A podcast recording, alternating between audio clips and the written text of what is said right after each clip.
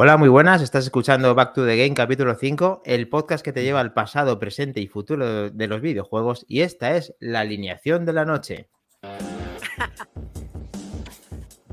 Kles. Ring. Minotauro BK. Hola, buenas noches, chicos. Atorimus Prime. Bienvenido, gente. Helcom. ¿Qué pasa, tíos? Tías. Y Almudi, la invitada del día. Hola. Qué vergüenza, Dani, yo no sé hacer esto. Estás perfecta, estás en tu salsa. Vamos ya. Porque además nos tienes que contar muchas cositas, porque aquí eh, no eres invitada por casualidad, aparte de que porque eres un, casi una anfitriona de Back to the Game. Eh, tienes muchas experiencias que contar, que has estado Yo- con yo soy Kles. La, la mujer en la sombra, siempre. Hoy no, hoy no, hoy eres en la luz. Has dado la luz. Compañera de batallas. Me encanta, me encanta ese pijama, la más cómoda. No Pues sé, nada, como creo tenemos que aquí una- de. Una invitada especial hoy, ¿vale? No estaba prevista, ha sido un poco improvising, como nos mola a nosotros hacer las cosas. Y eh, vamos a ahora un poquito desvelar, porque es quien nos viera ayer en Twitch en directo sabrá un poquito por qué está aquí Almudi hoy. Así que nada, yo empezaría, bueno, vamos a analizar un poquito los comienzos del Ring, pero antes me gustaría que, que me contáis un poquito a qué le habéis estado dando, a qué le habéis estado dando esta semana. Eh, si queréis, empezamos por ti, Minotauro. Nos vas contando un poquito qué, qué las, a qué las has dado esta semana, que siempre queremos hablar de esto en los programas y no nos acordamos. Por favor. Yo, yo sigo leadísimo con el Horizon for West, que es un juego con muchísimas horas. Ahí, y ahí sigo. Me queda el, eh, me queda muy poquito para acabármelo, porque le estoy dando a muerte, pero eh, sigo dándole a ese juego. O sea, que estás en la época pre-Elden Ring todavía. O sea, sigues ahí en esa época en clave. Bueno, yo el Den Ring no creo que de momento entre. Ya No estoy para esas cosas. Poco a poco, poco a poco. Atorimus, cuéntanos. Pues nada, sigo duro con Pokémon Arceus, que tengo ahí para rato. Encima han puesto nuevo contenido que han anunciado. Y un poquito de Infernas también. Hemos estado ahí probando Infernas, un juego muy interesante y muy buen juego, la verdad. Muy chulo, muy chulo. Helcom. ¿Qué le has estado dando? A ver. Pues nada, estamos terminando o a punto con el Halo Infinite o Infinite, como lo queramos llamar. Y sería ¿Con la dudas que con, con la campaña, con la campaña, queda poquito. mm, Un cacho de guion, recomiendo mucho sobre todo la historia. Está muy bien el juego y ya veremos a ver serias dudas con qué engancharemos después de terminar este. Hazte un streaming, hombre, ahí del final. Ahí con spoiler, Hecho. a saco. Eh, venga, hecho. Final del Halo Infinite en directo, Helcom. Cuidado con eso. Madre mía, cómo las tira, cómo las tira Kles ahí para que currara la gente, sí señor. Que si no, macho, esto es complicado. Almudi, cuéntanos, ¿a qué le estás dando esta a este fin de semana? ¿A qué, a qué has estado muriendo este fin de semana? Madre mía, empecé, empecé un viernes a las 4 de la tarde pensando que eran los mundos de Yuppie y cambié de personaje tres veces. No sabía ni cuál usar. Me leí, eh, me vi el vídeo de YouTube que me recomendó Kles de un señor que te recomendaba los mejores eh, personajes. Toda motivada cogí el prisionero porque me recordaba a Luis XIV del hombre de la máscara de hierro. Y bueno, me mataron eh, no sé cuántas veces con ese señor y desistí. Cambié de El personaje. profeta. El profeta, efectivamente. No, el prisionero, no el profeta, el prisionero, prisionero. prisionero, es verdad, prisionero. Por tener un poco de magia y tal, pero bueno, nada más empezar el juego te encuentras con un, un gran boss que, que da bastante por saco y, y fue lamentable. La verdad es que así ha sido todo mi fin de semana, morir tras morir, más leer carteles de estás muerto continuamente. Pero bueno, a tope, no pasa nada. Tienes tu autoestima por las nubes, entonces, ¿no? Por lo que... Em. Jugué con Nenusito y con Kles y los pobres intentaban matarme a los bichos, pero como me mataban enseguida, les mandaban a su planeta, a su partida y bueno, pero bien, bien, me lo pasa muy bien, estoy motivada, estoy motivada. En algún, momento mataré, tiene- Ahora, en algún momento mataré a algún jefe yo sola, en algún momento, lo espero, lo deseo. ahora te preguntaremos por tu experiencia como novata o nueva en el mundo Souls y Front Software. Así que, Un Makindani. Un campo fácil. Sí. Pues yo estuve haciendo ahí un par de repasos de juegos así antiguos eh, por diversas consolas, pero al final no jugué así a saco a uno. Directamente jugué con un amigo al King of Fighters, el nuevo, el, el, el, ¿cuál es Helcom? ¿El 15 dijimos? No. 15. ¿El qué, el qué, perdón? El, el Kingdom Fighters, el último, ¿no? Eh, es el Ah, 15. El, ah, el, el King of Fighter, el 15. Sí, sí, Sí, correcto. sí. Más, me, gustó mucho lo que dijo eh, Helcom el pasada, eh, 2.5D, se ve genial, me gustó mucho la experiencia, los personajes, está, me gustó mucho, la verdad, la experiencia con ese juego. Y luego eh, puse el Marty's Dead y la verdad es que es un juego que no está hecho para nada, para nada para mí, hay que tener una paciencia infinita en todas las cosas que hay que ir a hacer, leer y demás.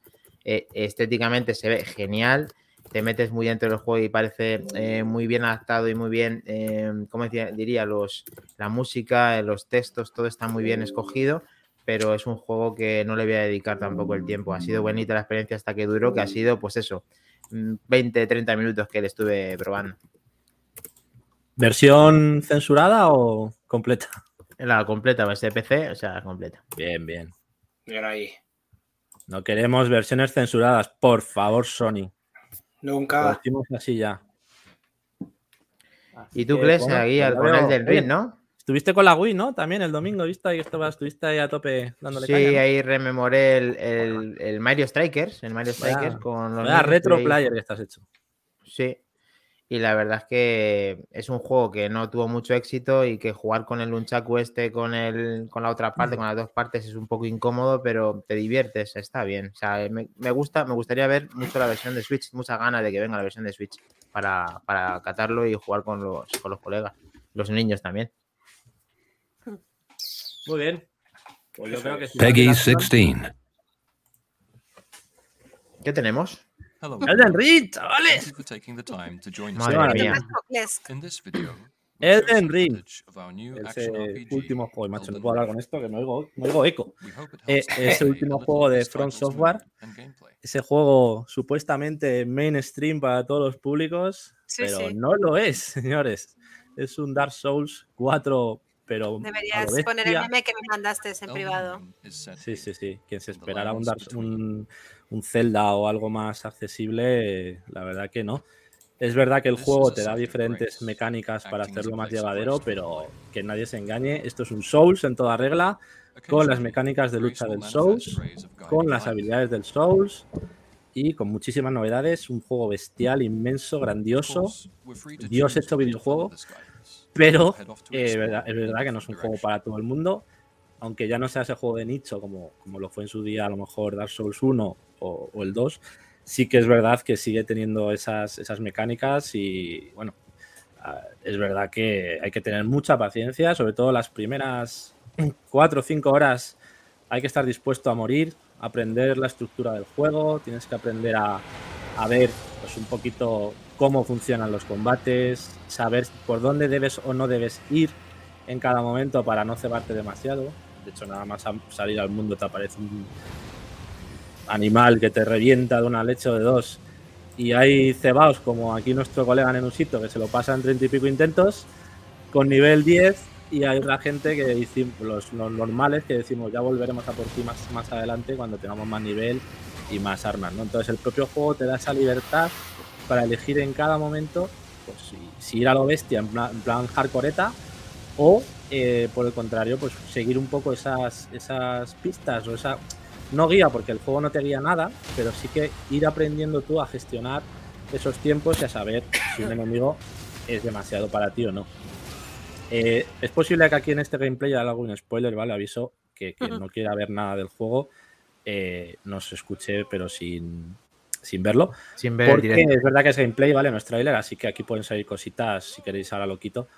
Quería enseñar un poquito del juego mientras comentaba y, y sobre todo, el juego más bestia de From Software hasta la fecha, la culminación de una saga que tiene ya 12 años desde el Demon Souls original y yo creo que Miyazaki ha dicho voy a echarle el resto aquí con esto, el juego del siglo de From Software y vamos a juntar todas esas mecánicas jugables, todas esas, eh, esas esa expansión gráfica, ese mapeado gigante y libre desde el minuto uno a lo, a lo Zelda Breath of the Wild.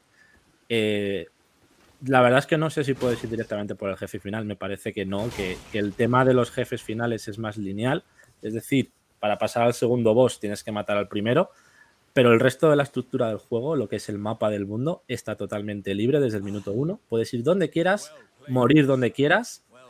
Y, con ese prueba y error constante ir aprendiendo a jugar, ir, eh, ir conociendo un poquito dónde debes o no debes ir, o cómo ir, o en cada momento ir gestionándolo. Como decía, el juego solo tiene un modo de dificultad. De hecho, se ha generado un, un buen debate. Bueno, un buen debate. es Un debate un poco cansino ya, pero, pero sale con cada lanzamiento de From Software de si te debería incluir este juego en modo fácil. A ver, este juego Nunca. no puede tener un modo fácil. Nunca. Bueno, No, pero en el favor. fondo, en el fondo eh, no es que venga en modo fácil, según me, vamos, hemos estado hablando más en privado, pero vamos a contárselo aquí a todos. En el fondo hay gente muy pura que no utiliza una serie de, de invocaciones, ¿no? Eh, Vale, pero eso es diferente, porque eso es la, la esencia del juego en sí misma, es el reto. Y dentro de ese reto tú puedes elegir hacerlo un reto hardcore, que tienes que tener una habilidad de la leche para pelear con los, con los bosses, Pero o para un eso hay reto- distintos personajes, perdón.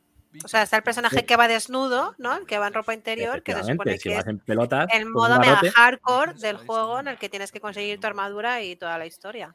Eso lo eliges tú, eso lo eliges tú, ¿no? según sí, la claro, al clase. principio te dan unos personajes. Eso es, según la clase que elijas al principio, Y luego- el juego puede ser más luego- llevadero o no. Eso es la primera lección, digamos, en la que tú dices, pues si voy en gallumbos con un garrote, voy a sufrir, fijo. Eso es. Es decir, nivel 1, sin ningún tipo de mejora ni ningún tipo de habilidad, pues ya puedes ser bueno peleando porque te van a dar por todos lados. Ahora, que te eliges el hechicero que a lo mejor tiene más combate a distancia, pues en esas primeras, de hora- en esas primeras horas de juego probablemente sufras menos porque habrá enemigos que los puedan matar sin que te toquen desde lejos. El arco también ayuda para eso, pero es verdad que si vas a melee con un caballero o un samurái, como en mi caso, tienes que pelear de tú a tú. Es decir, por muy por muchas ayudas o que tengas, el juego siempre va a ser un reto. Es decir, en el modo más fácil siempre es un reto.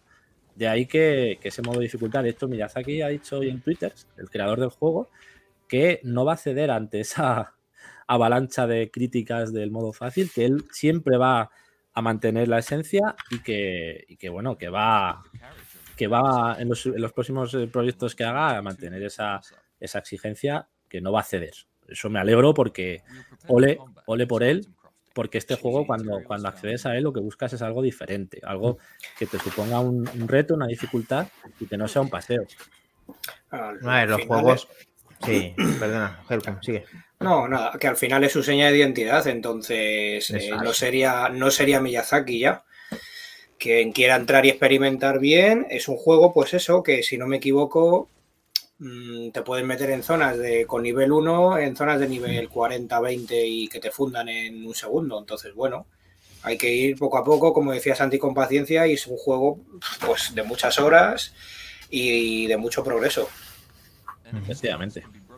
De hecho, Me quiere decir, eh, tú, perdona, Helcom, eh, y eh, Kles, eh, a ver, Sí. cuando tú estás en este juego, tú eh, eliges, aparte de esa vestimenta que saldrías como a- sin nada, podrías ir comple- complementándolas, depende de ese nivel que vayas adquiriendo, y aparte de ello, eh, también hay una serie de invocaciones que te facilitan eh, pasar esos bosses que son un poco más complicados, pero eso al final lo elige uno mismo y no sería una ayuda, no sería algo en plan eh, que baje la dificultad, simplemente es que es una, una cosa más que tiene el juego para poder matar a ese boss, ¿no? Mira, eso es una invocación, lo que sale en ese gameplay. Sí, ahí tienes una. A ver, lo que hablábamos, tú, tú, lo bueno de este juego es que tú puedes elegir el, el nivel de exigencia dentro de un mínimo ya exigente. Puedes elegir si hacerlo todavía más exigente o más eh, llevadero. El caso de, por ejemplo, las invocaciones son invocaciones que te ofrece el propio juego a partir de cierto punto del juego para que tú puedas tener esa ayuda, sobre todo a nivel bosses, que le entretengan para que tú mientras puedas pegarle un poco. Eh, usar esas invocaciones no es ser un loser ni un papanata del videojuego, es decir, es el juego el que te ofrece esa posibilidad para tener esa ayuda y, bueno, habrá gente que no la quiera, hay gente que le guste el modo hardcore, el contra el mundo, yo por ejemplo, y hacer 40 intentos sobre un jefe y pasárselo, yo por ejemplo no lo veo así porque evidentemente no tengo ni el tiempo ni las ganas de estar sufriendo un jefe 40 intentos durante 3 horas sin parar hasta que acabes frustrado y, y muerto. Entonces, mm, usar esas ayudas del juego es totalmente normal. que luego ya más adelante, cuando vas cogiendo habilidad, te vas aprendiendo las mecánicas y demás, quieres probar a hacer esa segunda vuelta o un modo más eh, exigente, pues oye, perfecto. Y encima luego estaría esa tercera, ese tercer modo todavía más accesible, eh, que sería invocar a gente de otros mundos, online, gente humana que te ayude en tus combates, como hemos estado haciendo en este caso con Almudi estos días. Así que esa opción sería la más accesible de todas. Es verdad que yo, como reto, sí que recomiendo por lo menos darle una vuelta al juego, sea al principio o, cuando aprendas a jugar, da igual. Tú solo, con las invocaciones, es una experiencia que yo recomendaría a todo el mundo. Pero, pero bueno, para esos, esas primeras horas o esas dificultades que te vayan surgiendo al aprender a jugar, sobre todo, ¿por qué no tirar de esas invocaciones de que te ayude otra gente? O sea, no lo veo, no lo veo mal. Mm. Yo, yo de Bueno. momento sí que estoy jugando solamente con las invocaciones del juego, pero porque, porque bueno, de momento pues me está yendo bien. Pero entiendo que hay gente que no está acostumbrada a los Souls o que no haya jugado nunca esta saga, pues tire de esas invocaciones y no pasa absolutamente nada. Bueno, al Moody lo que sí está claro es que al principio, cuando ha estado experimentando el juego, ha tenido un momento muy crítico que pues le pasaba lo mismo, que moría constantemente, pero al apoyarse luego en ti a aprender más técnicas del juego, ahora estás muy contenta con el resultado de lo que es el juego en sí. Estás ya, digamos, un poco más experimentada. Cuéntanos eso. A ver, Almu- Almudi. Bueno, em, realmente es que nada más salir del, del este de la. ¿Cómo se llama? Donde te enseñan a jugar, que no me sale la palabra. El- Tutorial. El tutorial, gracias. Eh, te encuentras con un jefe y te crees que lo vas a poder, no sé, ¿no? Lo que sea ahí caminando y dices, bueno, pues es el primero, pues será el más fácil. Y no, claro, nada más bajar a por él, te mete un hachazo y te mata de un solo golpe El Godric. el señor caballero gordo y entonces ahí es cuando dices, eh, ¿dónde me he metido? Porque de repente no ves nada, solamente ves a ese señor y te ha matado de una sola, de una sola, ya te ha aniquilado, ¿no? Entonces eh, es cuando te das cuenta de que la cosa va a ir increciendo. Hay que decir que hay un tutorial bastante más extenso que en otros Souls, ¿vale? Es un tutorial en el que te explican todas las mecánicas, los tipos Sí, de porque golpes. saltas, que en los otros Souls no hay salto del personaje y bueno, no sé si hay En más cambios. sentido- Yo es la primera vez que juego un juego de estos. Yo sí, yo sí he notado que han querido darle un poquito más de información a la, a la guía de inicio para, para esa gente que no haya jugado nunca, pues que sepa cómo manejar a los diferentes tipos de golpes y tal.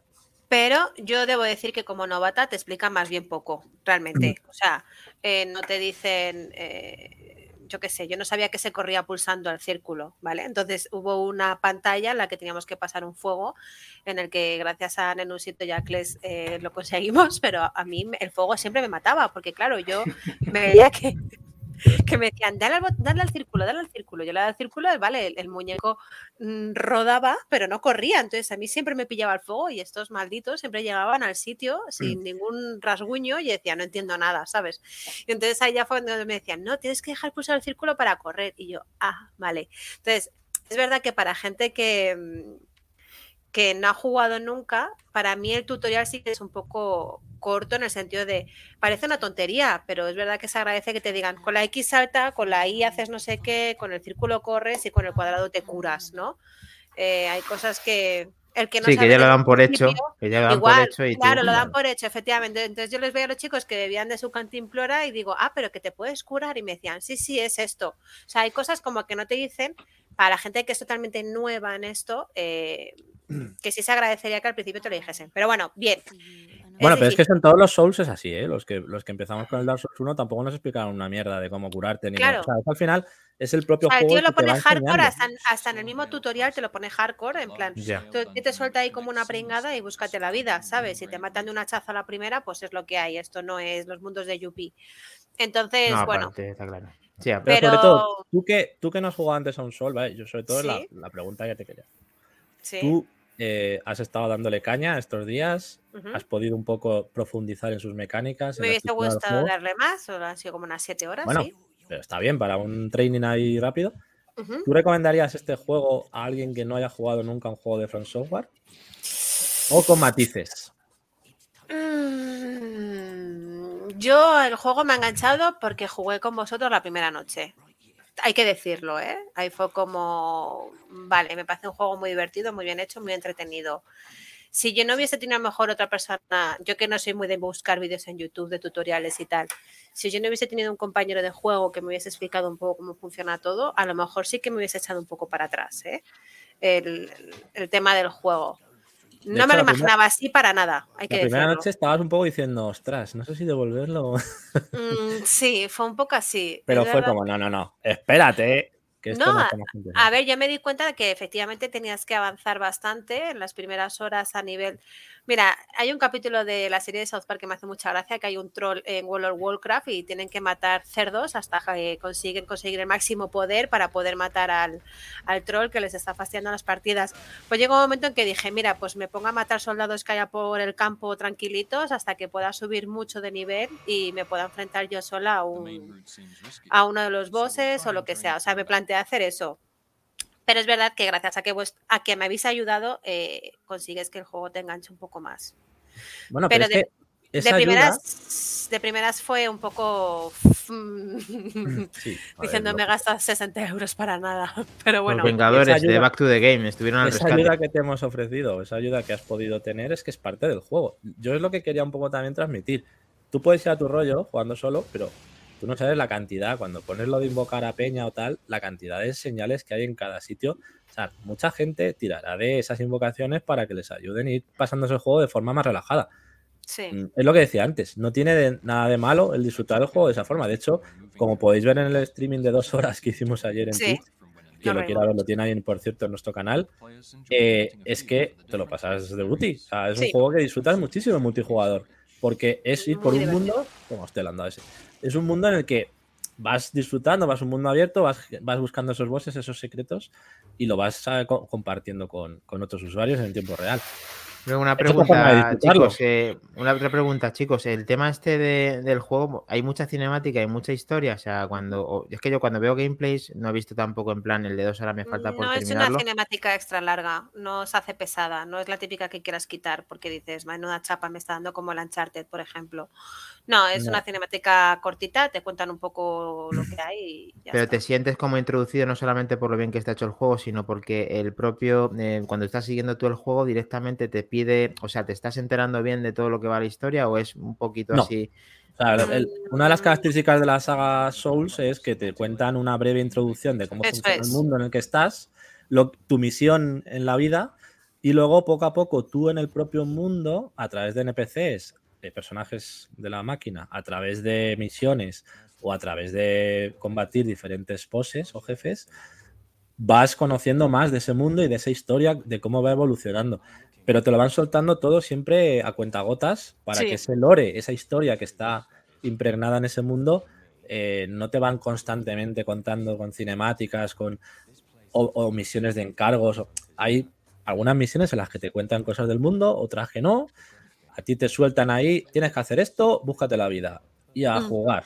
Aventura desde cero, búscate la vida. O sea, en ese Yo si sentido, te soy sincera, no sé de qué va la historia, o sea, no No, tengo no, ni si idea. yo lo que la pregunta, que nos digáis, El claro. mundo es que- tan abierto que eh, ayer, después de matar a no sé cuántos personajes por el mapa, fuimos a por el primer boss de la historia principal y, y ahí te cuentan una mini cinemática, un poco de mini historia y había pasado tres días desde que yo había empezado el juego con la primera historia y la verdad es que no me sabía la continuación.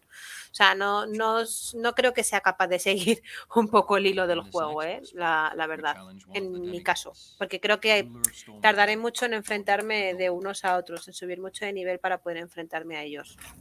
Bueno, pero lo que hablamos, tú llevas 10 horas y, y estás todavía en el primer boss. Hay gente que lleva 40 horas, que lo he visto por, por las redes y tal, y está en el primer boss. O sea, el ritmo te lo marcas tú. ¿Que quieres ir con el- al primer boss con nivel 10? Pues te va a dar de leches.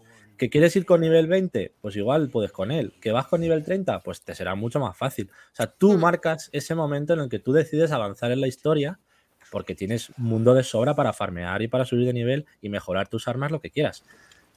Eh, yo, por ejemplo, como para gente que no haya jugado antes a los Souls, no recomendaría ir al primer jefe antes de nivel 20, ni tener tu arma por lo menos en subida a más 2, porque lo vas a pasar bastante mal.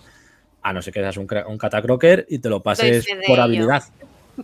No sé cuántas Ayer veces morimos ayer. No, fueron tres o cuatro, tampoco te las que. Por cierto, hay un momento de picazo ahí, por favor, tenéis que verlo. Una de las, creo que la última, la única vez que me mataron a mí, que te quedaste sola contra el jefe ahí, al Moody contra el mundo. Sí, duré un y, segundo, eh, creo. De repente yo ahí poniendo, venga chicos, ahí a los espectadores, al Moody contra el mundo, miro la pantalla, has muerto. O sea, creo que fueron tres segundos lo que tardaste en morir. Ese Sí, yo también fue me tiré por el puente al, al suicidio, sí, fue muy triste. Es muy triste. Mi vida en, en este juego es muy triste, la verdad. Pero No, bueno, no pasa nada. Ahí tuvimos a nuestros ocho espectadores pegados al sofá hasta las 2 de la mañana. O sea, ojo. que Sí, Eso, Yo creo que les, mo- les motivaba a verme morir continuamente. Fue divertido, sí. Efectivamente, yo creo que es lo que vende.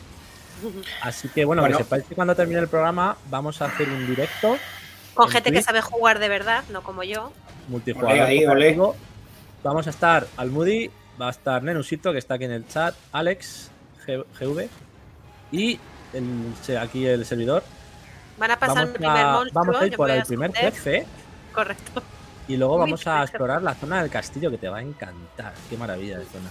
Tengo una Así última pregunta para, para vosotros. Eh, eh, a ver, cuando Dale caña. jugáis en cooperativo, eh, ¿la Sí. manera de completar el juego la completáis de manera única? O sea, ¿cada uno eh, va avanzando realmente en su juego? ¿O cómo funciona el tema de...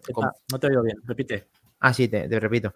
Mira, cuando eh, vais a jugar en cooperativo, o sea, estéis ahí eh, como hoy, como vais a hacer esta noche, eh, luego de al terminar el podcast, Sí. ¿cómo completéis el juego? ¿Es una manera de jugarle más? ¿Completéis los dos las mismas zonas? Eh, ¿Cómo funciona eso? ¿Cómo gestiona el No, a juego? ti ese- tú- ese- hay un host, hay un- una persona que invoca a los demás en su mundo Eso es.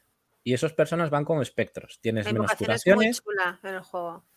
Sí, mola mucho, por cierto, las animaciones de invocación. O sea, que no realmente el host objetos. es el que avanza, ¿no? El host es el que El avanza, el es el que resto no. avanza, eso es. El resto está Vale, para ayudar. De hecho, cuando te cargas al jefe de la zona, te vas, vuelves a tu mundo y te tienen que volver a invocar. O sea, al final vas como por zonas. Te ayudan a Vale. terminar esa zona. Hay zonas muy grandes. O sea, no es que ¿Y cuántas que personas cada pueden- 10 minutos. ¿Sabéis cuántas Cuatro. personas pueden estar? Cuatro. Cuatro. Que es lo que vamos a hacer hoy. Vale. Así que a. Esa, esa era mi pregunta.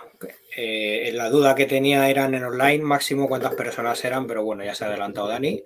Ya veo, lo estábamos hablando esta tarde por encima un poco a Torimus y yo. Y nada, que ya veo que Almudi se ha cogido la Play 5 y nos ha abandonado a, Anto- y a Torimus y a mí eh, del lado oscuro. No, sigo teniendo las No, series. dos. Tengo en la habitación, yo tengo todo todavía. Bien, bien.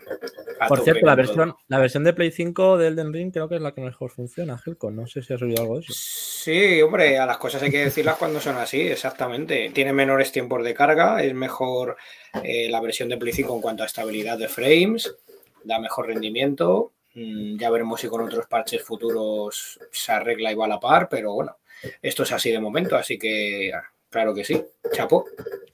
Aquí hay que reconocer lo que hay que reconocer. Helcom es un señor. Es un señor. Yo le respeto como al que más, desde luego, siempre.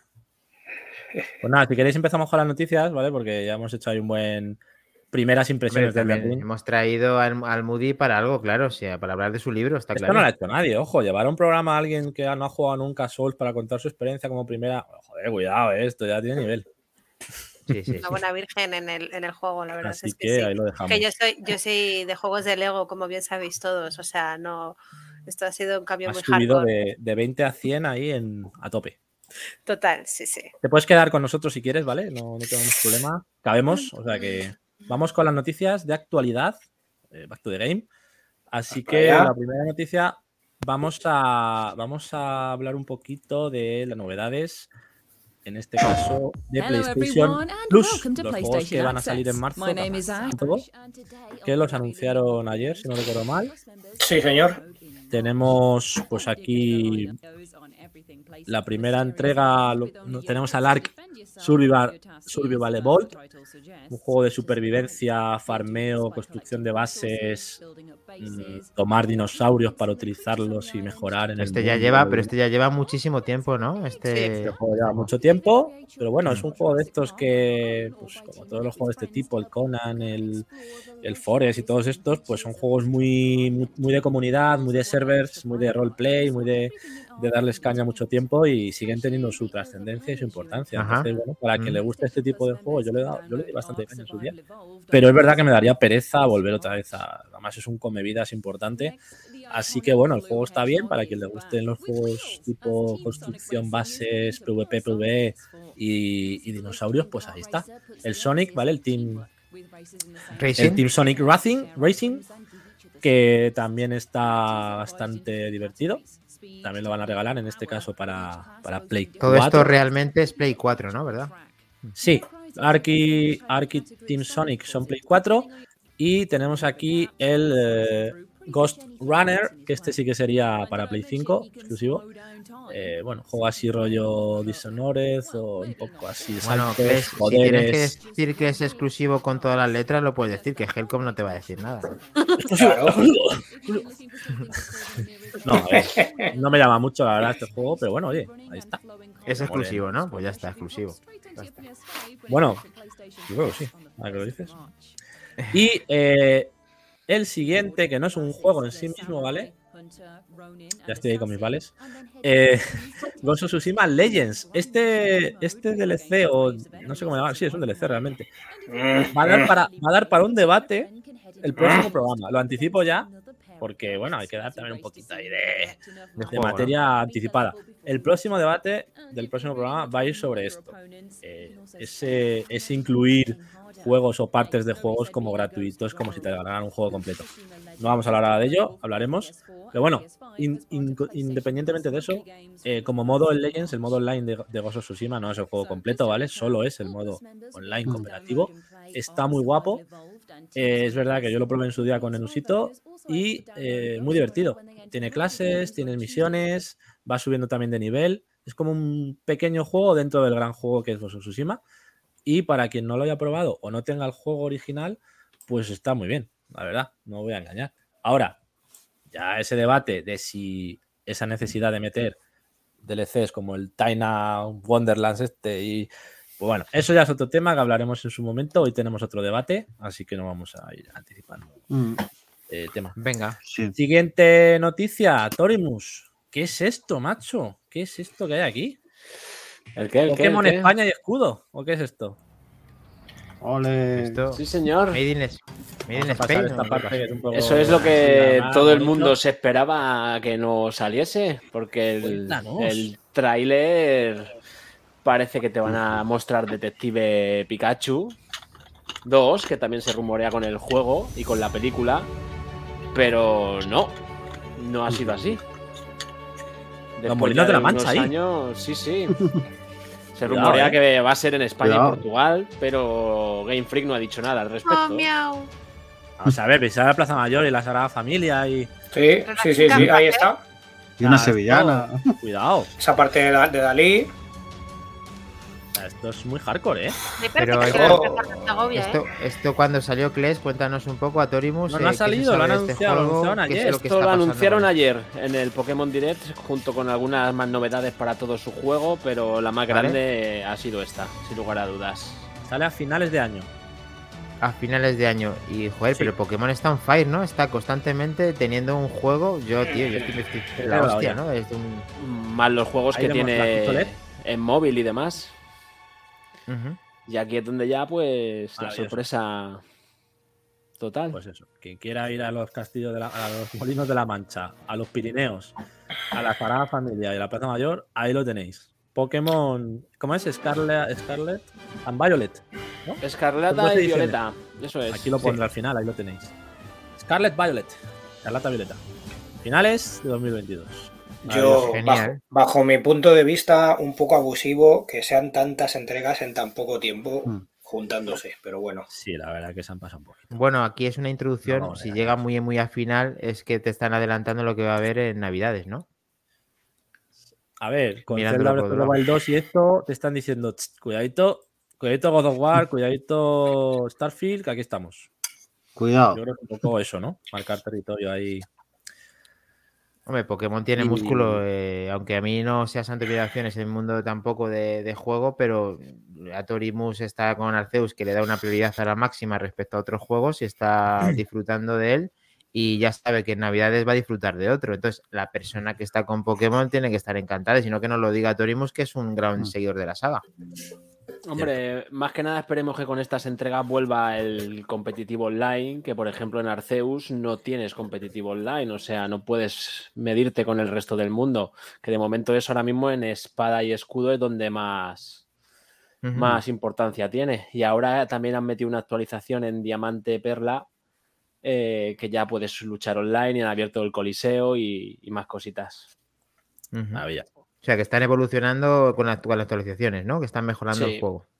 Y también han metido a Simon, que no estaba en Diamante Perla. Pero entonces, por en ejemplo, un, seguidor de la saga que tenga todos esos juegos, está como tú ahora mismo priorizas en cuanto a tener el Arceus al máximo, o sea, darle caña al Arceus, pero a su vez sacan parches de otras versiones que, que también las juegas, o sea, o, o te vas segmentando un poco, ¿cómo lo haces? Ahora mismo es que estoy solo con Arceus, porque jugar a todos los de Pokémon a la vez es una auténtica locura. O te centras en uno hasta que lo acabes, o si no te vuelves loco. Pero vamos, si ya rondábamos los 800 Pokémon, ahora con la novena generación, pues.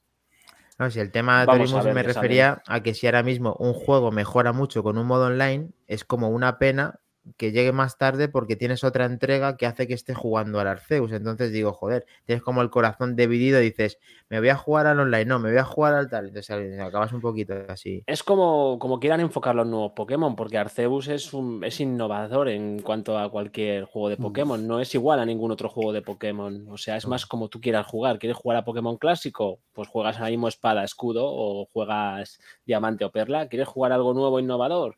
Arceus. Vale, vale. Y en teoría este nuevo está más basado en Arceus. Yo creo que gráficamente está basado en el mismo motor gráfico que Arceus, pero yo creo que va a volver a. Tiene a mejor la- pinta, ¿eh? A lo de siempre. Va a volver a, a las mecánicas de siempre, combates por turnos y combates de Sí, verdad. Y lo bueno que a mí tiene que me gusta es que veas a los Pokémon en el mapa en directo. Cuando te sale un Shiny, mola mucho ver, eh, verlo de colorcito por ahí por la pantalla, deambulando. Pues sí. Guay. Vamos a ver Por cómo, ir un cómo poquito- por ir un poquito también a tema PC, ¿vale? Y tocarlo un poco. eh, han hecho una entrevista a Gabe Newell, el creador de Steam, es sobre la posibilidad de incorporar el servicio de Game Pass de Microsoft en Steam. Y ha dicho que él no ve ese modelo de negocio eh, válido para su sistema de Steam por el modelo de negocio que tienen ellos con sus ofertas y demás, pero que no vería con malos ojos incorporar este sistema dentro de lo que sería pues esta suscripción Game Pass, incorporarla a Steam para que los jugadores de Steam con esa suscripción de Microsoft puedan acceder a esos juegos de PC Game Pass. Eh, es verdad que el PC Game Pass hoy en día no está demasiado bien optimizado en algunos juegos. Puede que de esta forma con los servidores de Steam pudieran mejorar eso y también con la novedad de poder a lo mejor incorporarlo en esa Steam Deck que estamos viendo, la portátil, para tener Mm. el Game Pass incorporado ahí. ¿Cómo veréis esta, esta historia si se fuera... Bueno, aquí tenemos, rumores, al, ¿vale? al- digamos, al más afortunado que va a disponer de esta consola en el momento del lanzamiento, que es Minotauro VK, que está deseando que le llegue esta portátil, por decirlo de alguna Uf. manera, porque parece un ladrillo enorme, pero a mí me encantaría también ser el... incómoda, ¿eh? Sí, pero A ver, pepinazo, ¿eh? pepinazo, Tengo- pepinazo, Súper pepinazo. grande. Tengo unas ganas, pero vamos, pinta el consolón. A ver, ya, Pero a ya ver. hay gente que la tiene en sus manos, que ha tenido ese milagro. Cierto, Y sí, Sí, cierto. estaba viendo por ahí. la consola tiene una buena potencia, tiene buenos juegos, pero tiene también limitaciones. No todos los juegos están empezando. Han dejado claro que a juegos de última generación o, no, o se va a poder jugar mal o no se va a poder jugar. O sea, porque es lo que es, tiene el hardware que tiene. Pero bueno, pinta consolón, sobre todo para la biblioteca que tiene, los que tenemos mucha biblioteca de Steam, jugar ahí a un montón de juegos. Va, va a ser un pedazo consolón. Sí, Sí, pero en aparte, domi- en como, 2023. eh, con- contestando un poco a la pregunta de Kles, eh, Vinotauro, ¿cómo interpretarías que tuviera el Game Pass dentro o si a ti te facilitaría la vida que lo tuviera? A ver, oficialmente no, no va a estar, pero va a haber maneras, porque va a ser, ya lo han anunciado, que va a tener, eh, tiene una interfaz de Linux y la gente que eso le va a poder instalar Windows y si le instalas Windows le puedes meter Game Pass. O sea, va a haber maneras de meter el Game Pass. La cosa es meterlo oficialmente, pero o meterlo, va- la gente va a cacharrear y ya va a poder meter, pero sí. Va a ser, si lo meten oficialmente, va a ser, yo creo que ganaría Steam y ganaría Xbox. Cuanto más sistemas, mejor. Yo, yo, yo por mí. Y sí. bueno para Microsoft también, porque al final Sí. aumenta sus suscriptores y lo tienen más plataformas. Sí, sí, porque al final el Game Pass está en PC, pues puede estar en, este, en, la Steam Deck. ¿Cómo se llama? Steam. Steam Deck. Steam Deck. Steam Deck. Las primeras unidades que habéis dicho antes, allí en Estados Unidos, las primeras, primerísimas, de hecho las ha repartido en casa del propio cliente final, en persona Gabe Newell, que tiene que haber sido un puntazo abrir la, abrir la puerta y que te encuentres con este tipo. Sí, sí, un grandioso momento. Me está preguntando Solver ver, que en qué, en qué no está optimizado el Game Pass. No sé si hemos dicho algo así. ¿Hemos En dicho PC, algo así? PC he dicho. En PC Ah. yo lo he estado probando y es verdad que no, to- no todos los juegos. tanto En PC es beta, ¿eh? No, En PC es beta el eso, a sistema ver, de Game y- Pass. no está todavía también en, en los móviles es beta también. O sea, todavía pone pero beta. el- Ojalá. Dentro En de que sea una beta, móviles va fino, ¿eh? Está bien, Sí. pero es verdad que tiene que mejorar. O sea, simplemente. A mí No, personalmente en el no me por favor. me ido regular. A mí me ha ido perfecto, pero tú tienes un iPhone, caca, Dani. No, pero No, lo que sé que lo pruebas con los también. otros, que lo pruebas con los otros, no, era por meterme Sí, contigo. No, me ha No, ido no me, bien. ha- no me ha ido del todo bien, bien. eh, la experiencia. Voy a seguir haciéndolo y demás para mejorar, a ver Mm. si ha mejorado, pero no, no me estaba yendo muy bien el Game De hecho, jugué al juego de los zombies, al Back for Blood en, en- móvil y cuando estuve con COVID y bastante bien. No tengo queja. El COVID Pass. COVID Pass. Eh, por cierto, ¿les gusta tu lámpara al Moody por ahí? Estoy viendo. Sí. Tipo Sí, Kea. rollo Sí. HomePod. HomePod. Sí, HomePod la que parecía un dije a Dani, dije, me compro una lámpara que es un HomePod. está, está Dani, muy chula, sí. El que esté viendo el directo estará viendo ese- esa lámpara tan chula que Mm. tiene, así que ya nos pasarás el me da enlace para a comprarla. el, el fondo friki, que no crees que no tenga mis, mis Bueno, chuminadas, todo, pero todo llegará. todo a ser un segundo. Bueno, a ver, sí. Kles, perdona, ¿tenemos más noticias o nos hemos quedado aquí para ya Bueno, irnos al futuro? Pasado, añadido a los juegos del Plus, ¿vale? Que en el Now van a regalar el Shadow Warriors 3, que es un juego que sale de lanzamiento, ¿vale? Entonces, pues bueno, eh, no es habitual en el Now que den juegos de lanzamiento, pues van a dar el Shadow Warriors 3, así que puede ser es una, una indicación, un indica- indicativo de cambio de tendencia en el sistema Now o simplemente una casualidad. Veremos. Se siguen soltando rumores sobre el famoso Spartacus, así que yo creo que pronto tendremos ya algo más, eh, Con- algo más concreto. con- Hablaremos en su momento cuando lo presenten. Y nada, pasando un poquito al pequeño debate del día, ¿vale? No, sin extendernos tampoco demasiado, pero bueno, tenemos que meterlo. La nueva sección del programa, debate del día. ¿Qué os parecen esos juegos con, con entrega anual versus los juegos que se convierten en juegos de servicio que mantienen la base y van actualizándolo año a año, rollo Destiny, con actualizaciones y pases anuales que te mejoran el juego poco a poco, subsanan errores y te meten contenido adicional. Quería empezar un poco comentando el tema Call of Duty, que ha sido una de las noticias de la semana pasada. Eh, por primera vez en 18 años no va a haber una entrega anual de Call of Duty en Oh. 2023. Tres Madre Yards, mía. que es la, la que hizo el Oh. Vanguard, que ha sido un bodrio, parece ser bastante importante en ventas, en todo. Y eh, bueno, pues el año que viene ce- ha dicho Activision que van a darle más, más tiempo al, al desarrollo del próximo Call of Duty. Este año, aunque no está confirmado, probablemente salga el Modern Warfare 2 de Infinity War, Infinity Wars. Y, y nada, pues esa entrega del año que viene se va a retrasar para darle más, más desarrollo a ese, a ese juego. Y eso me ha hecho un poco pensar pues, en, en ese concepto FIFA, en ese concepto NBA, en ese concepto Destiny, o en el caso del PES, lo que ocurrió, acuérdate, Makindani, con el PES 2021, esa actualización de contenido, esa actualización de servidores y de cambiar un poquito la base jugable, metértelo por 30 pavetes y a correr otro año. No sé, contame un poquito, ¿cómo Eh. veis este tema? ¿Juego anual versus servicio? ¿Ninguna de las dos? O... Vamos a ver qué, qué piensa Helcom, que ahí, a ver qué, qué nos cuenta Helcom. A mí particularmente no me hace gracia ninguna, pero si me tuviera que decantar por una de las dos sería más por un juego que vaya mejorando con respecto a expansiones, mejorando, subsanando fallos. Al final, bueno, el desembolso final se eleva, pero sigue siendo el mismo juego base añadiendo contenido. Eso en todo caso estoy más a favor. Pero una entrega anual no me gusta tanto. Recordemos que estos juegos los hacían dos desa- desarrolladoras, una de ellas Treyarch, como ha dicho Kles, pero es que creo que al final eh, el enfoque, aparte de que cada año no van a innovar tanto, va poco a poco más derivándose solo en el online, pese a que van a sacrificando cada vez más el tema del juego base en lo que es la historia, porque cada vez tiene menos historia o es menos campaña la que puedes jugar como usuario offline eh, a favor del online. En ese sentido, yo al principio, hace mucho tiempo, empecé, jugaba a los Call of Duty y ahora es al revés. Hace unos años ando con la vuelta en las tornas y prefiero mucho antes un Battlefield que a un Call of Duty por, este, por estas mismas razones. Pero en cualquier caso, prefiero un juego base que siga mejorando, aunque tengas que ir pagando unas expansiones. Pero tú piensas que, que Battlefield 2042 ha tenido varios años de desarrollo y se ha estampado igual que Vanguard, que ha tenido un año de desarrollo o dos. Entonces, al final, tampoco te e- asegura un éxito el desarrollo Por e- de más pero- tiempo. Un poco por ese enfoque, creo yo, porque el Battlefield 2042 es como paralelo al resto del Battlefield y es algo que está más eh, enfocado, dirigido al online. Que no sé si por ahí se anda al batacazo por mm, temas X, los que sean. Eh, pero el Battlefield como tal, el último que yo recuerde que haya salido, corregirme si me equivoco, fue el 5, ¿no? Eh, no, no hay anuncio ni hay nada de ningún tipo lanzado respecto al 6. Así que bueno, yo anualmente prefiero que no saquen todos los años un Battlefield como casi pasa también con los Assassin's Creed. Pero bueno, es una Sí, es tal y como lo veo yo.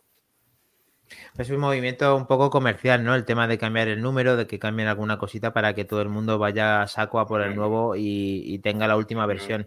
Si es verdad que está mejorada y tiene un buen salto, pues estaría bien que sí que se mereciera ese número o que saliera cada año.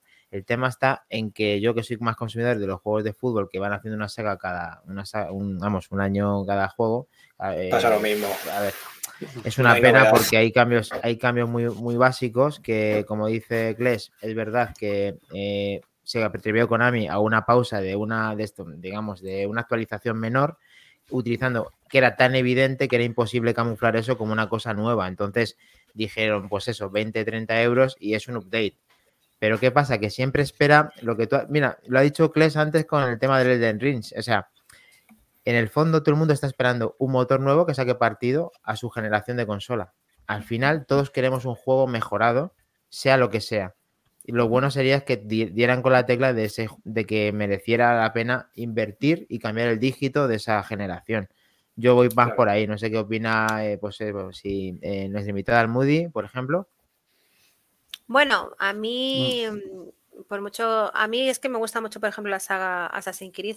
Es verdad que no debería salir una cada año. Yo soy más a favor de que estén un par de añitos entre uno y otro para que puedan mejorar un poco todo. Pero es verdad que juegos como el FIFA que considero que me parecen, o sea, hay un meme muy famoso que sale de un señor con una camisa que le regalan al año siguiente la misma camisa, ¿no? Eh, el, el- el FIFA me parece más de lo mismo, sinceramente.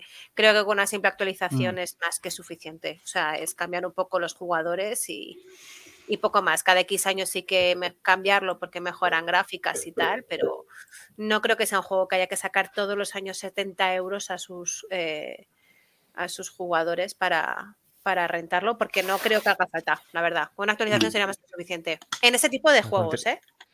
Sí, Además, sí, con el sí. tema FIFA Bueno, se van a encontrar con un problema este año, porque parece ser que van a perder la licencia FIFA. A ver cómo resuelve la papeleta EA con esta movida, porque a ver si van a tener que cambiar los cimientos o enfocar el juego de otra manera. Yo creo que a lo mejor es un momento para que se planteen, en vez de hacer esa saga anual, hacer esa base de servicio que vaya actualizándose año a año para esa gente que quiera actualizar plantillas y demás, manteniendo el motor gráfico 3-4 años y pagando a lo mejor 20 pavos por esa actualización o 30 y no, necesi- no necesariamente gastarse esos 70 euros anuales para que te cambien tres, tres mierdas. Bueno, es que EA, en teoría con el FIFA ya intentaron eh, tener un free to play. Lo iban, o sea, se medio, cuando hizo el tema de Konami con el tema del eFootball, querían eh, al año siguiente hacer un free to play. No sé qué al final, lógicamente, qué harán, lo vamos a contar aquí porque, porque lógicamente nos gusta mucho el tema este, sobre todo a Kles y a mí, eh, de los que estamos aquí. Pero vamos, ya que estamos en el debate y ronda rápida, vamos a ver lo que dice eh, Atorimus y, y vamos a concluir con el debate. Atorimus, ¿qué Pues pasa con nada, esto? A ver. Yo coincido con, con Helcon. Prefiero un juego que vayan actualizando y vayan mejorando poquito a poco el juego, porque si no te encuentras como el FIFA, que es un caso que yo estoy bastante disgustado con el FIFA, porque el FIFA eh, solo funcionan los modos calipos, que llamo yo, es decir, el modo de los cromitos de colores. Te pones a jugar a otros modos de juego y no funcionan, tío. Yo diría el FIFA, sacará el juego gratis, sacáis el modo de cromo gratis para todo el mundo y ya está, y que juegue quien quiera. Porque los demás modos es que cada año son peores, tío. Solo se centran en su modo por el cual ganan dinero. Con Correcto. Ahí lo he sufrido Sí. yo con el, con el Pro cuando se llamaba Pro Evolution, con el tema de que había una serie de competiciones muy interesantes para jugar y las quitaron para potenciar el juego de los cromitos, que al final te toca mucho los huevos. Así que finalizamos con la ronda rápida con Minotauro Yo quería decir luego una última cosa, pero Sí. Sí, sí. No, no, A ver, el tema de los juegos anuales es que lo de Call of Duty es que ya olía. Salía ca- cada vez eh, peor y demás, es que, es que ya olía. Y, y con Assassin's Creed es que si no lo llegan a parar con el Syndicate y llegan a sacar juegos anuales como, como estaban, eh, eh, la saga casi muere, porque es que el Origins fue una bocanada de aire. Y ahora que y ahora con Valhalla eh, ha sacado contenido extra, pero lo que es el juego van a tardar en sacar el próximo. O sea, eh, está bien porque cuando te dan un juego cada año, un juego cada año, porque sí, sin motivo y cada vez más repetitivo y, y demás, y lo de los FIFAs y, N- y yo que juego juegos como NBA y demás, es Otro que pagas 70 pavos por, por el mismo juego todos los años y no te mejoran nada. Que te, eh, que te, yo que sé, que compres el juego y te actualicen las plantillas o demás por un precio mucho menor. Es que me- es una tomadura de pelo, pero bueno.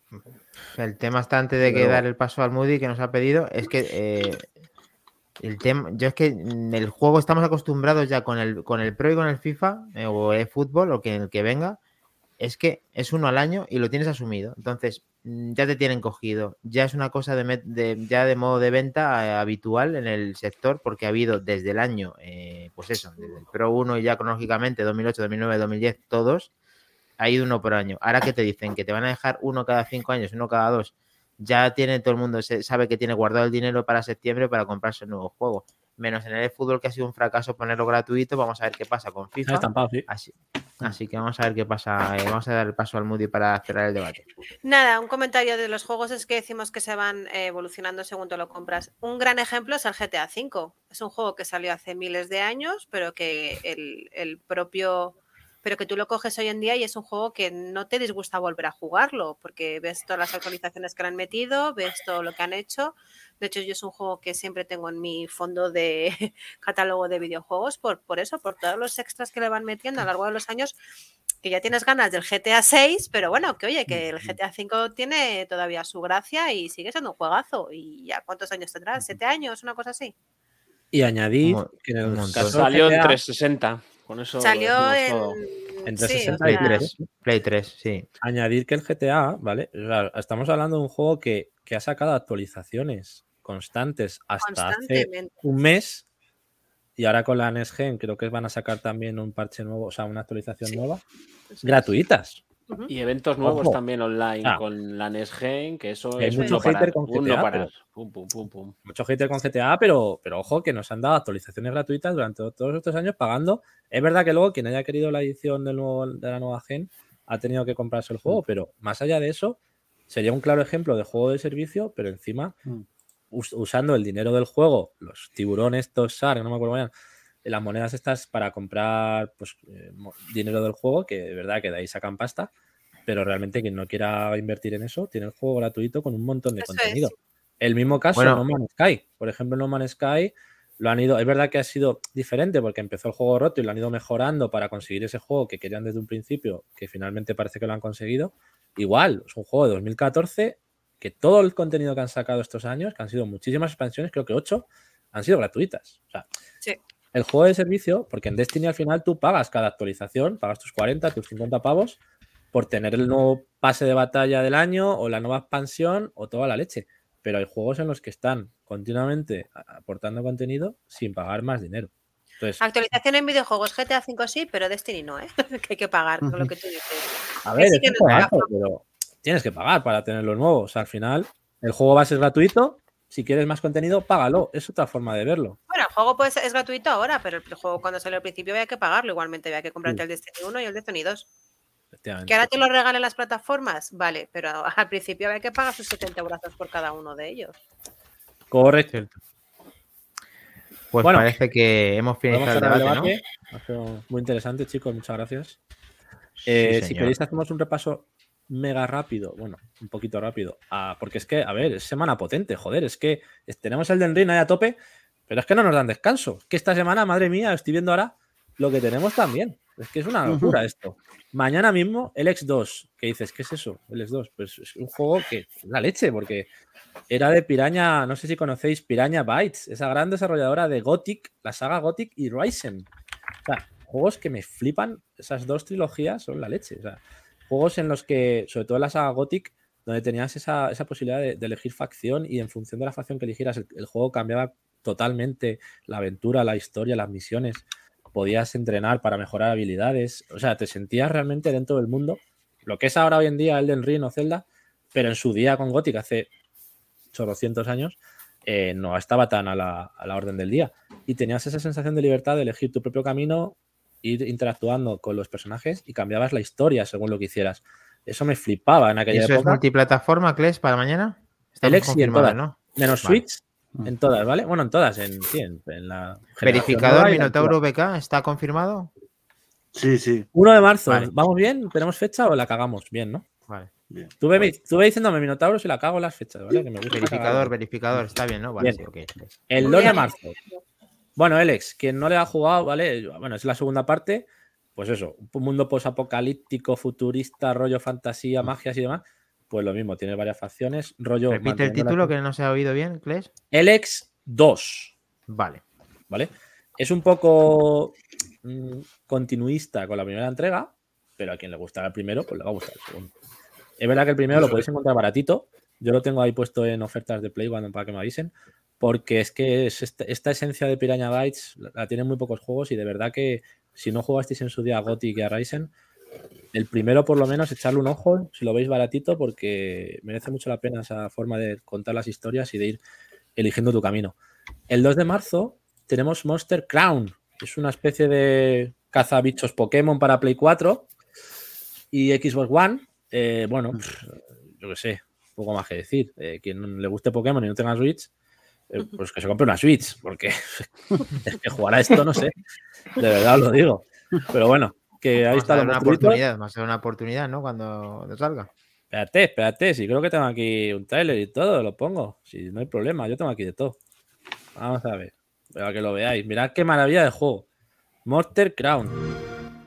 Eh, luego de Xbox, para que no os. Mira, mira qué maravilla. Esto para los retro, retro lovers. Helcom, Atorimus. Es muy Game Boy. Quiero un gameplay Sí. la semana que viene, ¿vale? Sí. No, se parece nada a. Pokémon, ¿eh? Nada, nada, esto es totalmente independiente. Los bichos, si alguno te parece, es casualidad pura. No tiene nada que ver. Sale Pikachu, es casualidad. Eh, muy bonito, ¿no? Venga, ya. Sí. Y A ver, a ver, a ver si no viene Nintendo con la guadaña diciendo que es que les han copiado derechos de autor, bla, bla, bla. no te quepa Pero duda. cuando estaba Pokémon también había un competidor que intentaba hacer lo mismo, ¿no? O sea, había varios eras Digimon. eh, Digimon, ¿no? Digimon, que por cierto, iban a sacar algo ahora en breve también. Por eso digo. Bueno, el 3 de marzo, eh, este juego tan desconocido, ¿qué pasa con este juego? Que no, no habla nadie de él. Babylon's Fall, eh, exclusivo, Play 4, Play 5. ¿Será por eso? Porque se habla poco del juego. Eh, típico multijugador 4 a 4, es un. ¿Cómo decirlo? Está enfocado mucho al cooperativo. Eh, te tienes que adentrar en la torre de Babel y subir y Pues subir es de pisos. Square Enix, tío. Square Enix, tío, joder. Es una. Es- a mí me recuerda. Square, Square Enix Enix, es- Square Enix lo distribuye, el desarrollador es Platinum Games. Exactamente. O Solo por eso ya hay que, hay que tener, estar atentos. Pero es que. Lo que pasa es que ahora al- todos estos. Sí, perdona, Kles, todos estos No. juegos, con todos los juegos buenos que ha habido, pasan un poco inadvertidos, ¿no? Pues ese es el problema. Que el Elex, el Elex sale en verano cuando no hay nada, o este, y dices, joder, pues un juego cooperativo así, muy chulo. Me recuerda al, God of- al Godfall, el modo este que regalaron en el Plus. Regalaron un modo, ¿vale? Hablaremos de. Eh, pues es un poco, me recuerda un poco a ese rollo. Así, peleas, fantasía, magias, clases, cuatro jugadores. Bueno, interesante, veremos a ver cómo sale. Bien. Luego tenemos el Ash Walkers para Switch el 14, o sea, el 14, el 4 de marzo. Verificador, tú una especie de... de una especie de aventura narrada así, una movida curiosa. Eh, rollo survival, ambientado en un mundo, mundo post-apocalíptico y centrado en, en esa narrativa, gestión de equipos, víveres del campamento, sin olvidarse de la salud física y mental. Bueno, es un juego distinto, que para los que le gusten este tema así narrativo y aventura, pues muy interesante. Mm. Tiene pinta de tener también la persona o el jugador que tenga bastante paciencia. Este último. Sí, juego. muy lento parece. Y bueno, eh, ¿qué pasa el 4 de marzo también? ¿4 es o 5? Menotauro, por Dios, dime. Cuatro. Uf, 4. menos mal que estás aquí, macho. 4 de marzo, ¿qué es esto? ¡Por Dios! Oh. Que se viene el bicho. Madre mía. Tengo que decir Sí, señor. que me han jodido. ¿eh? Vaya, vaya pufo que va a ser. Ya, macho, no empecemos. Veo, bueno, bueno. ¿Dónde está el simulador de Xbox? Que no lo veo.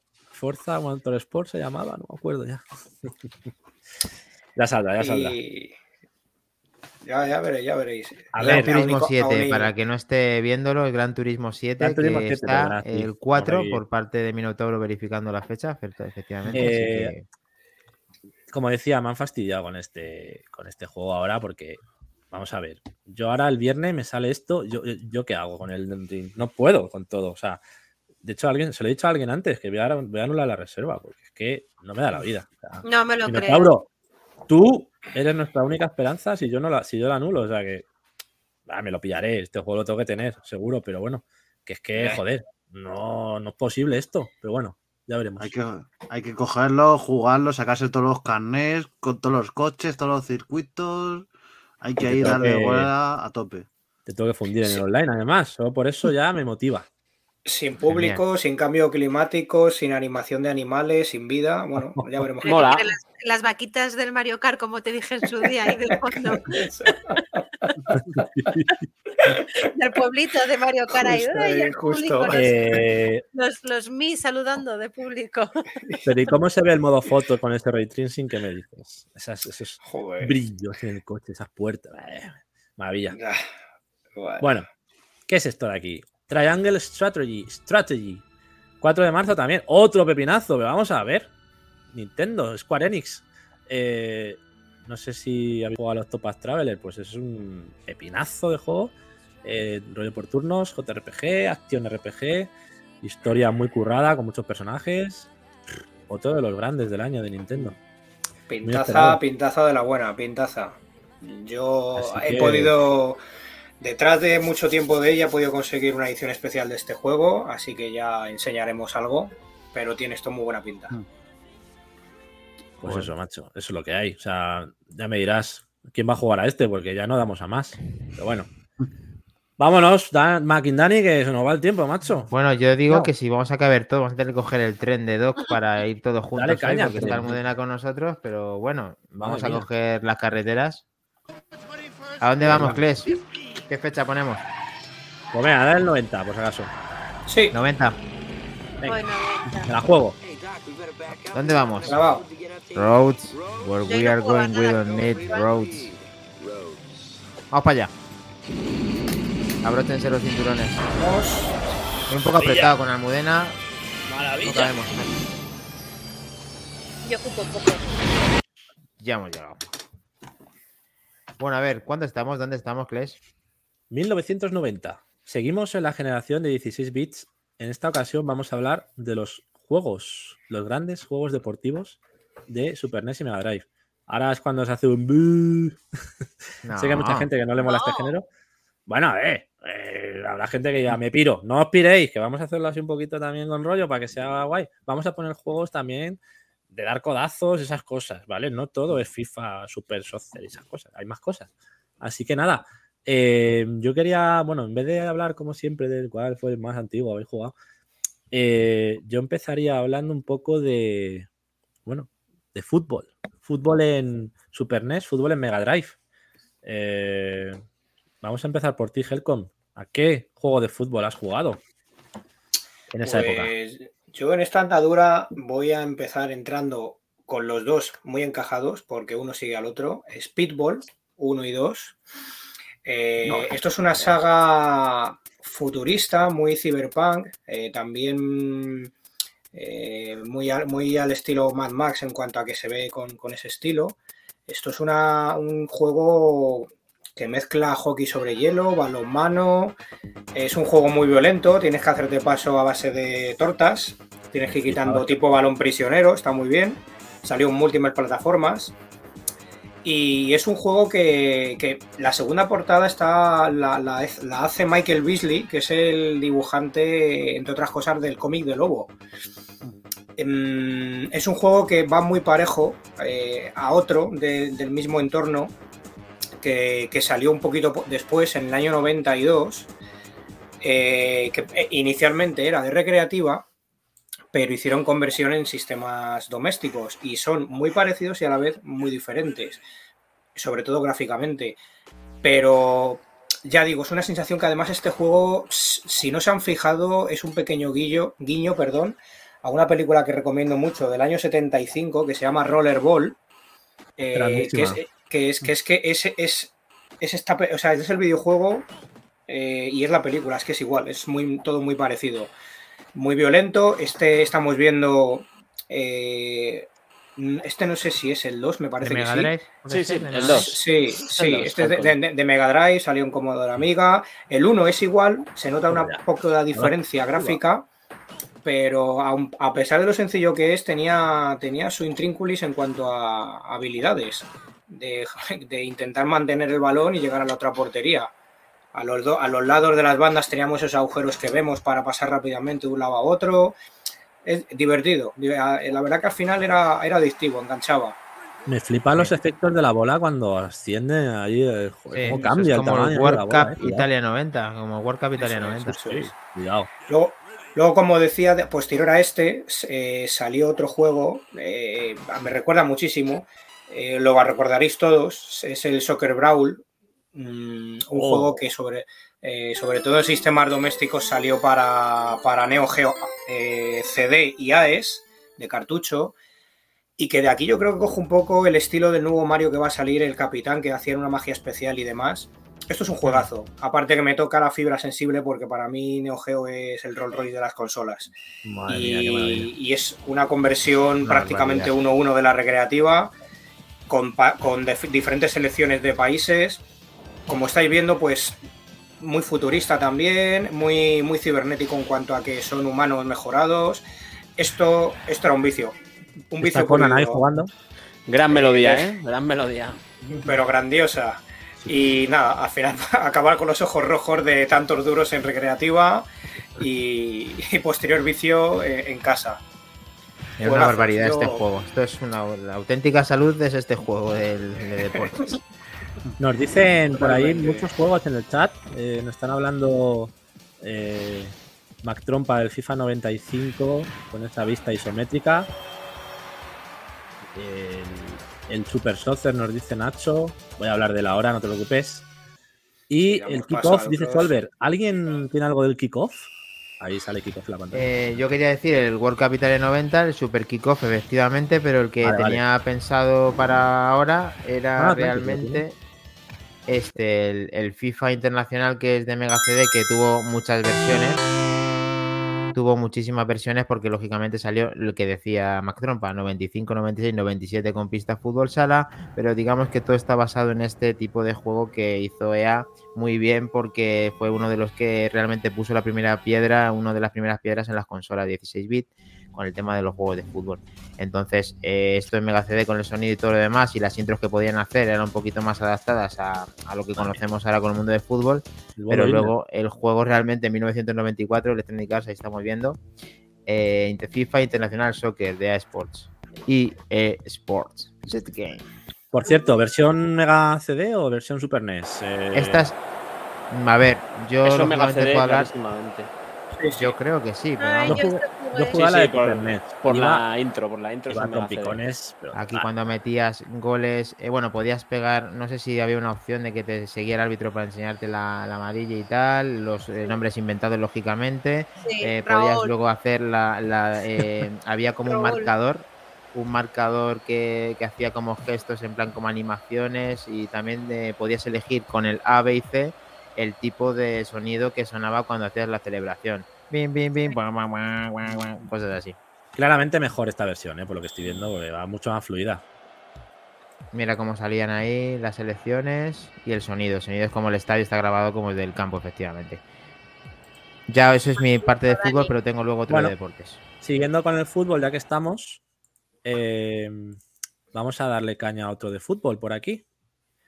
Que del año 92, eh, como bien ha dicho Nachete, aquí lo tenemos: Super Soccer. Un juego en el que realmente podías elegir selecciones, podías hacer un campeonato del mundo, no había clubes. eh, con esa época ahí a tope de Alemania Forever. Y, y nada, eh, básicamente el juego realista tenía poco. Aquí lo que tenías que hacer era prácticamente dar codazos y tirar del medio campo. Esos juegos de fútbol que molaban de esta época. Así que gran juego también, súper divertido. Ahí vemos. España brilla por su ausencia. España no está, evidentemente. Estaban Ah, ahí en esta época. Aquí Butragueño no le tocó todavía a Valderrama nada. Así que. Fue acuerdo, Mitchell, fue Mitchell, fue Mitchell. Y nada, un juego súper divertido también. Tenías una, un modo de juego además que era solo penalti. Era muy divertido también jugar con los porteros a parar penaltis. Ese clásico modo que ya se ha quitado de casi todos los juegos de Sí, fútbol. ¿verdad? Antes era algo habitual. Sí, sí. Ahí va mi primer gol, chavales. El Toma. tema está. El Side Ahí Kids ese. eh, Llevabas no le jugar tiene 20 años. ¿vale? A Torimus, Oh, el Side no. Kids no le tienes, ¿no? Eh, no, no. Ese había que hablar también de él, que, que fue un referente también como un referente, sobre todo de recreativa, Sí. Super Side X 1, 2, incluso creo que hasta 3, y luego una versión especial. O sea, Y ese también está en las versiones de Switch y tal, siempre lo venden como minijuegos, o sea, como juegos de Sí, 4 o 5 euros. En la versión de AK Neo Geo. Y ahí me- Eh, creo jugué- que tanto en Play y en Xbox tienes tu versión de AK con mogollón de títulos de, de Neo Geo. Bueno, Jugué siguiendo deportes, Bélgica. tenemos más de fútbol. eh, falta Sí. uno de los más grandes. Tenemos-. Tenemos algo más de A ver qué tenemos de fútbol, Atorimus. Jugué contra. Bélgica porque si no perdía, ¿eh? Eh, vamos a ver. Pues para mí el que es el más top de fútbol de todos los tiempos. A ver, a ver. A Sí. ver. Yo creo que sí. no. No, ese no. No, este no, desde casi, luego. casi, casi. Konami Casi, también, casi. pero no. Este, este, este, este, señores. Para mí este es el top de los juegos de fútbol. Para mí también. Para mí, que. International Superstar Soccer, me quedo con la versión Yes. deluxe, Deluxe. que era más completita que, Y que la versión normal. Tenían FIFA. Y bueno, diversos modos. Tenías también el modo de tirar penaltis, como ha comentado Kles. Y luego tenías un modo bastante divertido, que era un modo escenario, que te metía en medio de un partido o en un partido casi acabado y casi siempre tenías que remontar el, Sí, el resultado del partido. Y la verdad es que un Qué juego bueno muy este bueno, juego, tenías regates, podías hacer muchas cosas con los, sido de todos. este se parece al Side Kids un poco. con los muñecos. en- la verdad un es que guiño, está ¿no? Se parece un poco. muy bueno. Y la verdad es que para mí uno de, vamos, un referente. Y si no, si no estoy equivocado, creo que esta fue los inicios de, de International Superstar Soccer, Winning Eleven Sí. y demás. Sí, señor. Eso es. Una pasada. dorados. O sea que muy buen juego. 16 y- bits muy bien llevados ahí, ¿eh? Sí, Si queréis, vamos a pasar con Minotauro, que nos va a contar un poquito el mundo NBA en 16 bits. Sí, yo me Cuéntanos. voy de un deporte a otro, me voy a la NBA y a- no sé si alguno habéis jugado a la NBA Jam, la Oh, versión Desde luego. Desde luego. Que era, era la leche, una jugada para la época bastante buena y demás. Muy divertido. Tremendo. Que co- como curiosidad, podías, eh, eh, podías jugar con el jugador de la NBA y demás, pero si lo de- desbloqueabas y hacía algunos modos, podías eh, controlar al príncipe Carlos de Inglaterra, a Will Smith, a, Will Smith mola. y a. Bill Clinton y a algunos más. O sea que estaba bastante bien, ¿eh?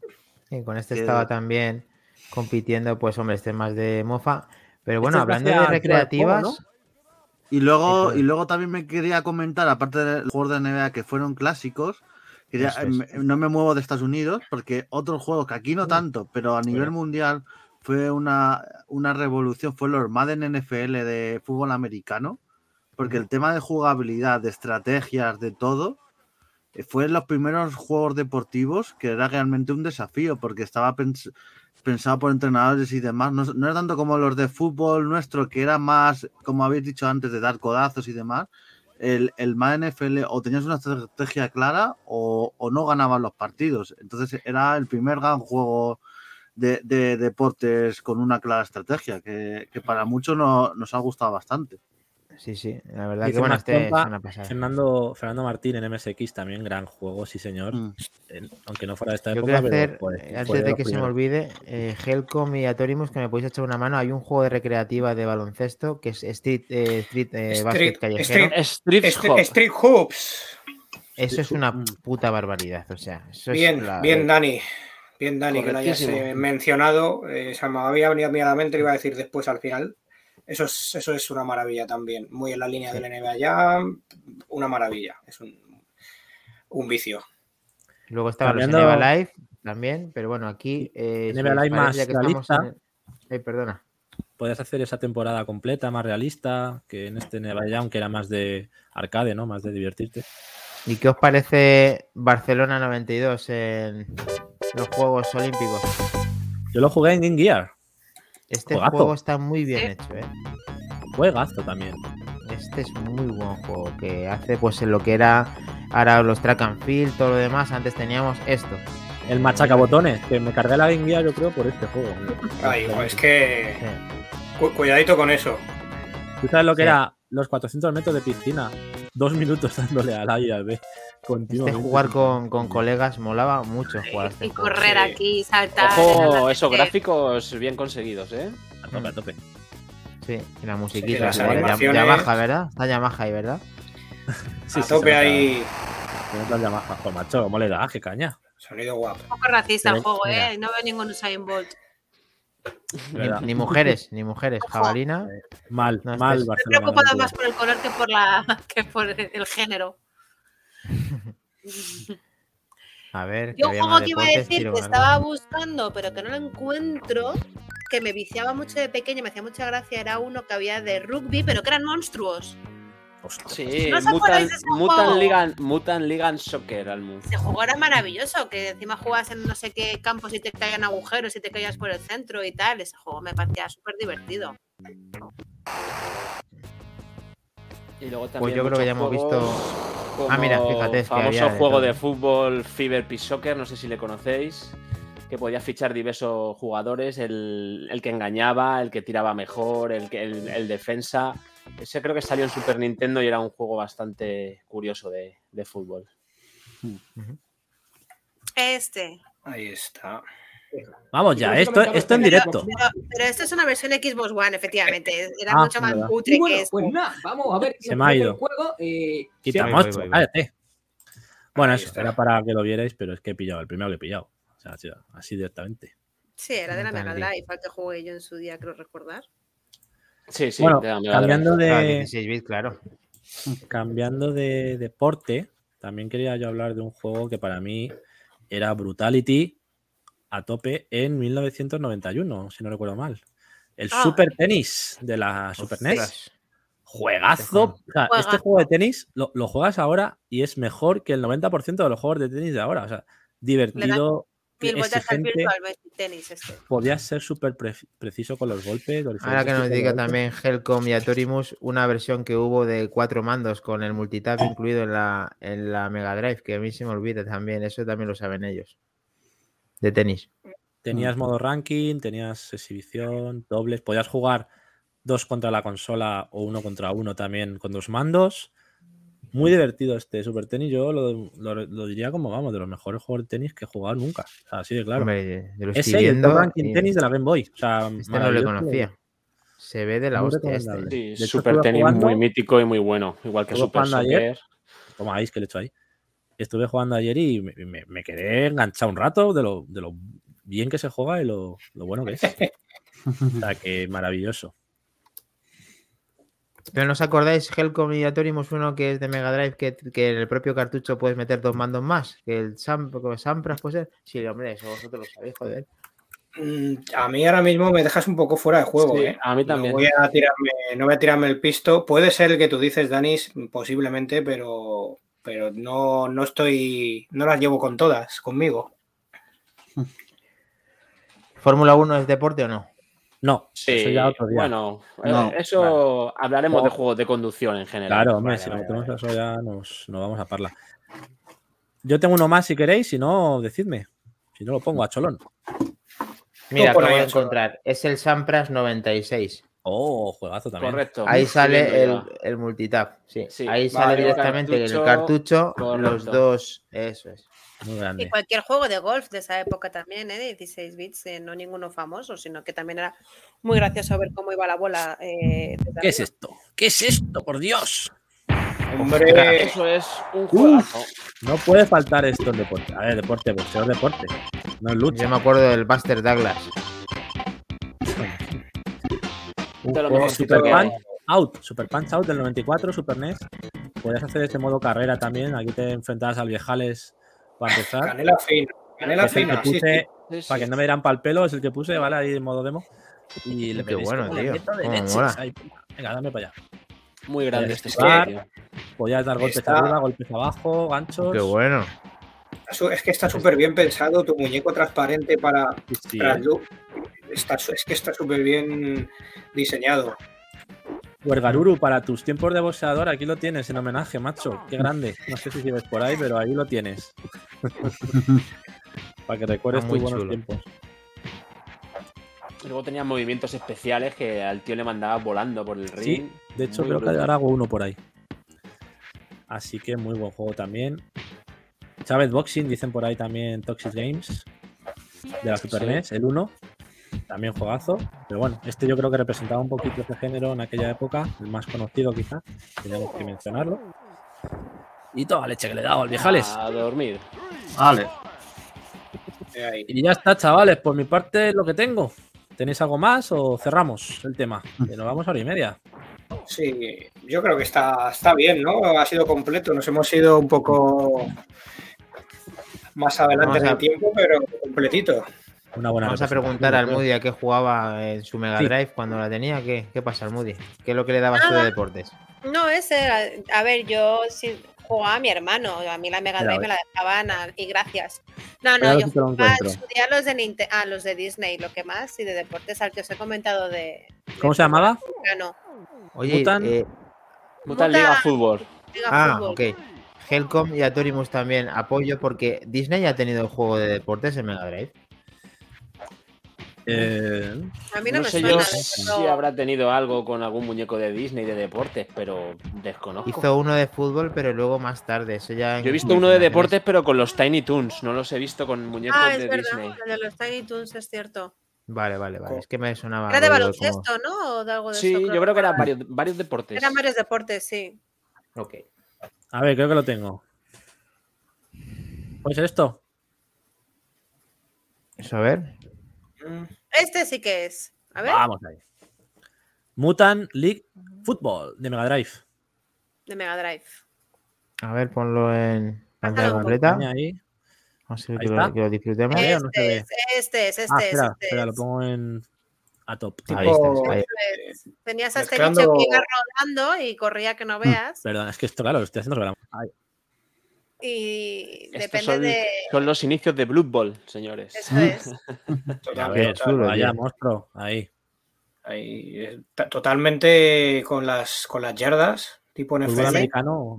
Sí, sí, si tú ponías el, el- la estrategia que querías, yo obviamente no tenía ni idea, ponía la que primera que viese. Muy grande el juego, sí, señora. Gran aportación. Correcto. Muy bien, pues, Pues nada, pues ya podemos. A ver, vamos a. lo dicho, eh, quien quiera quedarse, bueno, Tenemos vamos a que cerrar, matar a un boss. Tendremos streaming ahora en un poquito de Elden Ring para quien quiera trasnochar un poco con Nenusito, Alex, Almudi y yo. Vamos a matar a ese primer boss entre todos a bollo. Y Sí. ampliaremos un poquito la zona del castillo. Sí, la parte técnica del audio solventada se os oirá, ¿no? Eh, Para poder estar Sí, ahí sí, lo tenemos. más. Sí, ayer, ayer ya estuvimos Santi y yo a tope. De hecho, es muy divertido el vídeo, ¿eh? Sí, Eh, si podéis queréis verlo. El final, sobre todo, La catacumba de la, de la muerte la era, ¿no? catacumba de la Uf. muerte, sí, prometía Por más favor, y, estos- y fue un gran fail, la verdad. Eh, Esos últimos 20 divertido. minutos recomendamos verlos porque son bastante divertidos. Sí, Y- sí. Genial, pues ahora Porque no entraba por las caras y no se nos hemos quedado con cara de tontos los dos, como diciendo, Bueno. ¿ya? Todo llegará. Prometo pillarme la cámara en un Yo futuro, no. Pues esperamos que hayas disfrutado eh, escuchándonos o viéndonos en Sí, directo en las tres plataformas, en, en Twitter, en YouTube y en Twitch. Muchas gracias a Almu por, Almude- Almudi por estar con nosotros, ha sido un placer, Gracias. espero que podamos coincidir más adelante. Mm, Y- Me da mucha No. vergüenza todo esto. Nos hecho muy vemos bien. en el siguiente, el lunes, así que si quieres repetir estás invitada aquí. El de Lego, ya el de Lego, ya el siguiente el de Lego. Cuando se Star Lego Wars, estarás- el Lego. Skywalker. Sí, sí, a Sí, para. Genial. Pues nada, chicos, que tengáis y jugad mucho, nos lo vais contando en todas las redes.